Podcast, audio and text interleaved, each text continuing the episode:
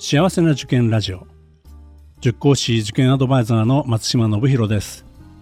この番組は学校の先生や在校生専門家の方をお招きしてお話を聞くなど幸せな受験を目指す保護者の皆さんや受験生を応援するラジオです。ポッドキャストとボイシーの通常の配信は水曜日と土曜日です。時々他の曜日でも配信しています。それでは今日もよろしくお願いいたします。今回も逗子海星中学校高等学校の在校生2人の方に来ていただいてます。それではどうぞ。あの、質問の中にはなかったんですけど、あの、後でね、宮山さんにもお伺いしたいんですけど、まずは、あの、北島さん、あの、将来はどういうふうに考えられてるんですか？将来ですか。ちょうど今、高校1年生で、あの、分離分けを決めないといけない時期に差し掛かってまして、もう僕は、あの、国語とか社会とかが好きで、あの、どっちかというと数学とかはあんまり好みじゃないというか、何のためにサインシーターを求めるのかって思ってるんですけど、あの、その、中3の最後の授業かな、近くの先生に言われてすごい記憶に残っていることがあって、えっ、ー、と、その分離分けの話になった時に、えっ、ー、と、何か一つ極めて、突き詰めて、一つのことに対して極めて、突き詰めて、とことん突き詰めていくのが好きで、そういうのを仕事にしたやつは理系に行けと。で、うん、文系とか、あなんかそういう人と関わりたいとか、社会に、えー、広い社会に関わりたいとか、そういうふうに思ってるやつは文系に行けっていうふうなことを、当時のその中学の先生がおっしゃってたことがすごく印象に残ってて、先ほどもお話ししたみたいに僕はその人と関わるのがすごく好きで、僕多分一人だったら、あの、生きていけないですし、もちろん。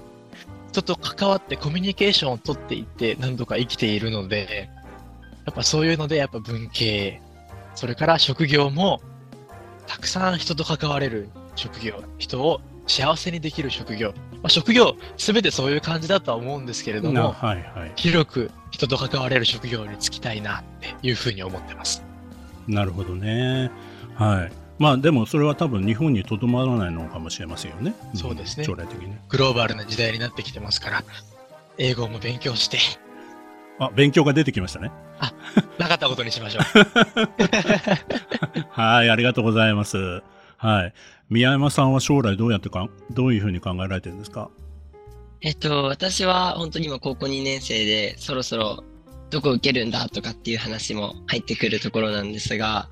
私もともと方角がすごい好きで、それはなんか活動の中でも方角ってすごいどう判断するかとか、今までどう判断するのが良くて、どう判断するのが妥当でっていうのが詰まってる学問だと思っていて、それを学んで自分の中に蓄積して、もっともっと判断が早い人間になりたいっていうふうにな思っているので、大学は法学に進みたいと思っています。で、将来的には私は本当に、えっ、と、祖母、祖父母のお家に行くときに、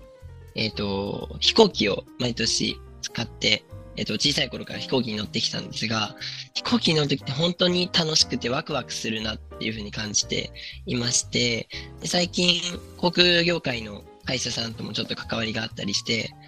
航空業界すごいいいなっていうふうに思って、最近では本当に航空業界に入りたいなっていう思いの中で大学への受験勉強だとか法法学の勉強をしています。うんなるほどね。はい。まああれですよね。そうあの航空業界なんかに例えば法律の勉強がどう生かされるかみたいなことで考えると、まあ、国際法であったりとか、まあ、世界を股にかけてって よく言いますけどそういった仕事にもねあのつける可能性は十分ありますよね。はいそうですね他の国の空港とか、うん、すごい楽しそうだなと思ってまあね、ああいうところって空港なんかもそうですけど、すべてしっかりとしたルールとか規律がないと、ね、あの運営できませんからね。まあそういった意味では、うん、本当に、うん、いろいろこう、夢は広がりますね。はい。本当に今からずっと大人になった時のことが楽しみでいます。はい、ありがとうございます。3つ目の質問に行きたいと思います。はい、えー、これはね、ぜひぜひ、もう、あの、力を込めて 言っていただきたいですけど、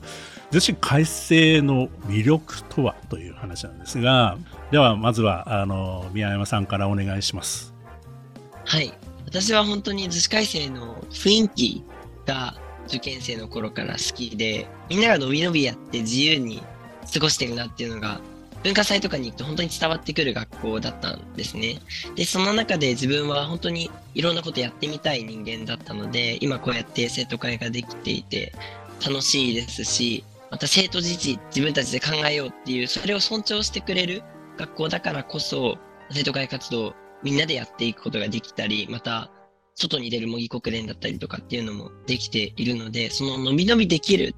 そしてみんな、ある程度のんびりとやりつつ、しっかりと勉強のところもやって、その上で伸び伸びやるっていう、その環境がすごい楽しいなと思っているので、図式改正はそういったところが本当に魅力かなと感じています。うん、なるほどね。はい。あの、図式改正あるあるみたいなことってあるんですかね？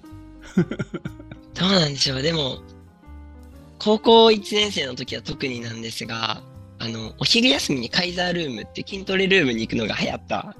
時があったんですね。で、なんか結構、どの学年見てても、たまに流行ってるなみたいなのがあって、うんうんうん、そのまま、あの、タンクトップで帰ってきて先生に怒られるみたいなのは、よく見たりします。もう男子校らしいよね。そうなんです。もうちょっとね、筋肉自慢したもんね。そうなんです。あの、筋肉ついたねって言われたいんだろうなと思いながら。なるほど。けれども、はい。それはね、驚愕じゃできないですよ。そうですね。ちゃんと怒られちゃいますよね、きっと。わかりました。ありがとうございます。ありがとうございます。はい。では、北島さんお願いします。はい。僕はもうこの学校は大好きなので、多分魅力なんて語り出したらもう小1時間ぐらい喋れると思うんですけど、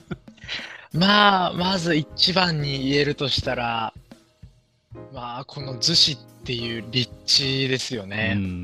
はいえー、まず逗子って言われて皆さんが一番最初に思いつくのはやはり海だと思います。うちの学校は一番海に近い施設から、えー、もう僕は広報の先生がおっしゃってるかどうかわからないですけど、えー、歩いて10秒走って3秒というふうにいつもあの校内ツアーの時では喋らせてもらってて、えっ、ー、とうちのえー、学校法人が持ってるトンネルに、えー、直接、あの、逗子のあ海岸に行ける場所があって、そこを通ったら本当にもうすぐ逗子湾が、えー、広がる。そういう風な場所にあります。先ほどあの、逗子海星あるあるの話があったんですけど、はい、海に絡めて言うと、中学校1年生ですかね、特に。うちの学校はお昼休みにあのお弁当を海で食べてもいいっていうことになってますので、うんうん、そのトンネルを抜けて、お弁当を持ってって海で食べて、というふうな、えー、ことをしてる中長よく見ますし、あとよく見るのは、まあ、海で食べるときに、まあ、気をつけろよっていつも言ってるんですけど、海なので、あの、トンビがいるんですよね。ひょろひょろひょろって。あの、気を抜いてると、あの、トンビが上からヒューッと来て、あの、食べ物持ってかれちゃいますので、それでよく先生にあの泣きついてる生徒をよく見るっていうのは、うちの学校のあるあるなのかなっていうふうに思います。で、海が近いっていうのはもちろんそうですけど、うちの学校はあと特にあ自然が豊かなんですよね。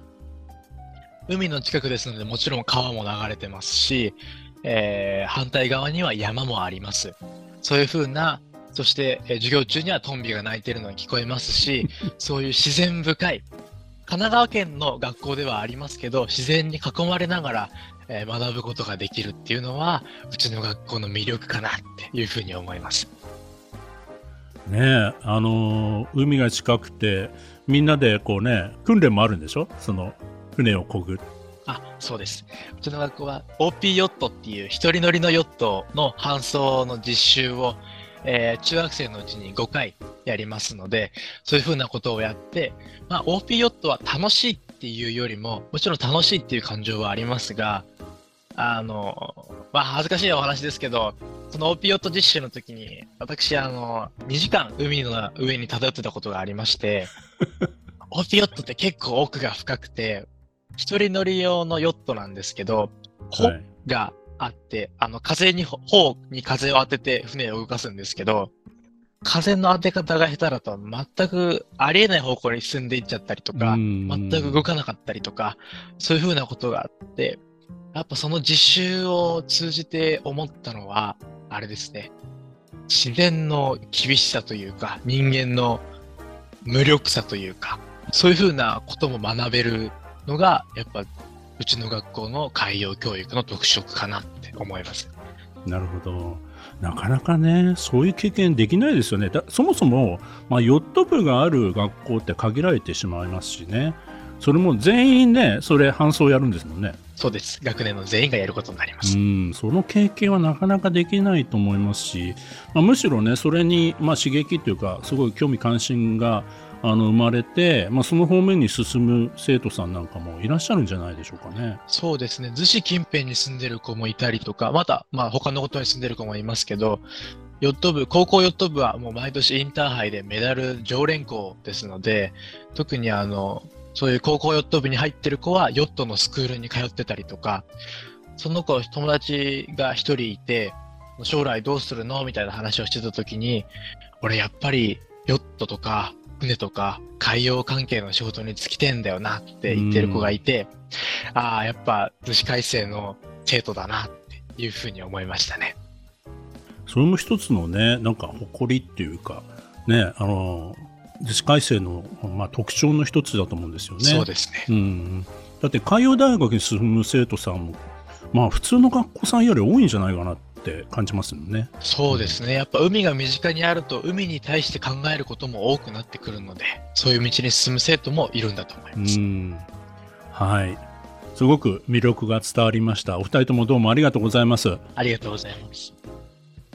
はい。では、最後にですね、まあ、ちょうどこの時期、6年生はもうあと何ヶ月かで、まあ、受験を迎えるわけなんですけどもそういったまああの受験生並びに、まあ、このあとね5年生とか4年生とか今受験勉強をしている子どもたち、えー、あるいはその保護者の方はこの番組聞いてると思うんですので、まあ、そういった方々にですね向けてお二人からちょっとメッセージをもらえたらなと思います。では宮山さんからお願いします。はい。えっ、ー、と、私が受験終わったのはもう5年前とかになってしまうので、今の受験の状況とか、すごい厳しくなってるとかっていう話もちらほら耳にする中で、すごいそこがよくわかるという人間ではないです。ただ、えっ、ー、と、本当に受験私最後の最後でめちゃめちゃ頑張った。自分でこれは誇りに思ってることで、最後の最後本気で頑張れたなっていうふうに思っています。で、本当に最後の最後に頑張れるか頑張れないかで、その後、の学校、どこに行く、行きたいところ、一番行きたいところとか、一番ここで過ごしたいなって思ってる学校に行けるというのもそうですし、その後頑張れたっていうことが、本当に一つ自分が頑張れる人間なんだっていうふうに思える、そんな大事な経験になると思いますので、本当にここからまだ、まあ、短いとはいえ時間はまだまだたくさんありますから、本当に頑張って最後の最後、えっ、ー、と、受験に臨んでほしいなと思っております。そして、また親御さん、本当に私も父と母にたくさん迷惑をかけたなって思っている中で、えっと、おそらくとても大変な思いをされているご両親、親御さんの方も多いんじゃないかなと思います。本当に受験生の一人として、本当に本当に感謝を今していますし、あと少し、えっと、ご子族のために、もう少しだけお力をお貸しいただいて、なんとか悔いが残らないような受験に皆さんしていただけたらなと思っております。受験が終わったら楽しい学校生活が待っていますので、ぜひ最後の最後本当に頑張ってください。応援しています。はい、本当ね、あの心強いメッセージありがとうございます。もう校長先生が話してみたいな話でもう びっくりしました。ね、本当に。とんでもないです。本当にありがとうございます。ありがとうございます。はい、では北島さんお願いします。はい。えっ、と、そうですね。まずは受験生のみんなに伝えたいことがあります。えー、いろいろ塾とか通ってたりとか、勉強してたりとか、あとは過去問を受けたりとか、塾のテストを受けたりとか、あそういう成績を見てると、自分頑張ってるのになかなか伸びないなとか、ああ成績が振るわないなって思う時があると思うんです。そういう時って、あの、すごい辛い時もあると思うんです、受験って。えー、それを小学生のうちにやってるっていうのはまずすごいことなんだよっていうことを伝えたいっていうのと、あとそれから辛いこともあるかもしれないけど、さっき僕が、あの、自主改正の魅力はどこですかっていう質問の時に、ずっとあの、ニヤニヤしながら喋ってました。学校生活、中学校生活、高校生活っていうのは、もうどこの学校行っても間違いなく楽しいものになると僕は思います。あの、そうですね。絶対楽しい未来が待ってるっていうふうなことを心に留めておいて、あの、数学の、あ、算数のなんか鶴神山とか覚えるのもいいですけど、頭の片隅に俺の未来にはまだ楽しい楽しい中学校生活、高校生活が待ってるんだって思いながら勉強していってもらって、それがモチベーションの一つになればいいかなって思います。楽しい中学校生活、高校生活が待ってるっていうのは、もう宮山先輩も僕もそれはお約束をします。あの、そろそろ選挙が控えてるので、このお約束っていう言葉にすごい重みを感じるんですけれども、皆さんにお約束をします。それから保護者の皆さん、えー、私もそうですね、受験の時はなかなか試験が振るわなかったりとか、そういうふうなこともあって、えー、すごい機嫌が悪い日とかもたくさんありましたし、そういうふうなことでお子さんがちょっとあの、不安定になる時もあると思います。その時やっぱり大事なのは、親御さんのサポートというか、優しい声かけっていうのが一番重要になってくると思います。先ほども申し上げましたけど、小学生のうちにそういう中学受験を経験するっていうのは、あすごい難しいことなんですよね。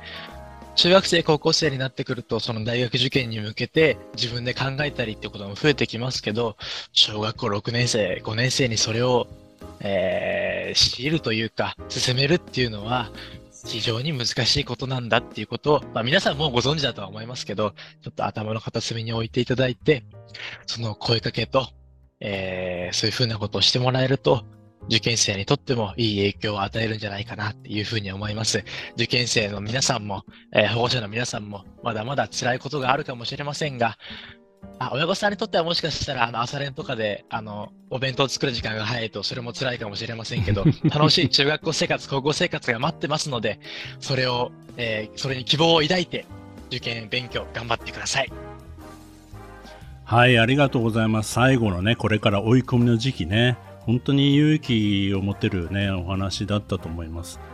まあ、お二人とも本当素晴らしいですね。もうびっくりしました、私は。もうあの将来ね、いろいろ先ほどね、こういう風な方向でいろいろこう夢を持って進みたいっておっしゃってましたけど、まあ私の立場からするとお二人とも教育業界にもぜひ来てもらいたいなっていうふうにも思ってしまいますね。いやいや、そんな人に教育を施すほどあの高い人間ではありませんので。